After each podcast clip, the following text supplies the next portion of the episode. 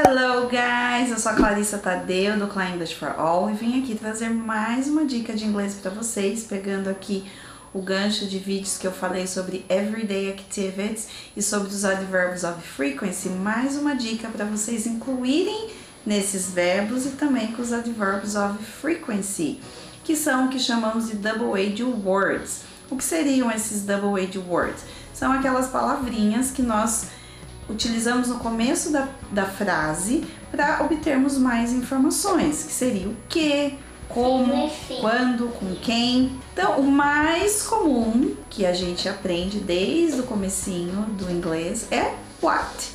O exemplo mais fácil é what's your name? Então, qual o seu nome?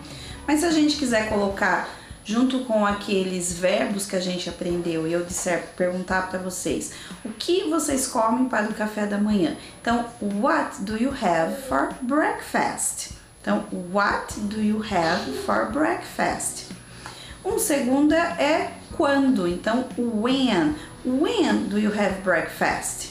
In the morning, por exemplo, como resposta, então pela manhã. Depois é where. Where é onde. Então eu sempre uso where para lugares. Where do you live?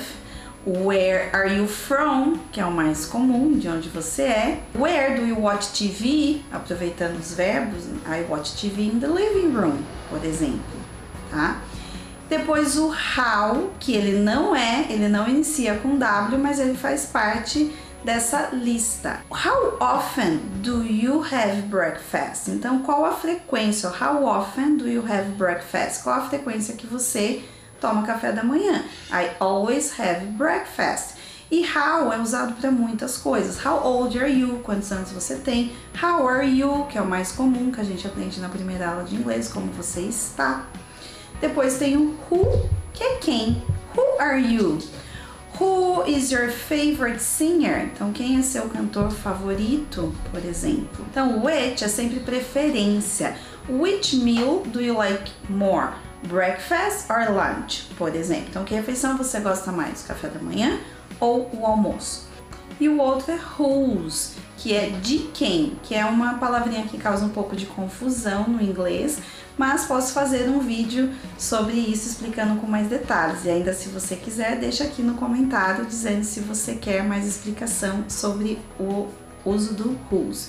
Mas como eu disse, whose é de quem. Então, por exemplo, whose pen is this? Então, de quem é essa caneta? Então, whose sempre de quem, tá? Então, esses são os principais. Então, what, where, when, which, who, whose e o how, que ele é usado sempre, não sempre, mas na maioria das vezes com alguma coisa. Então, how often, how many, how many brothers and sisters do you have?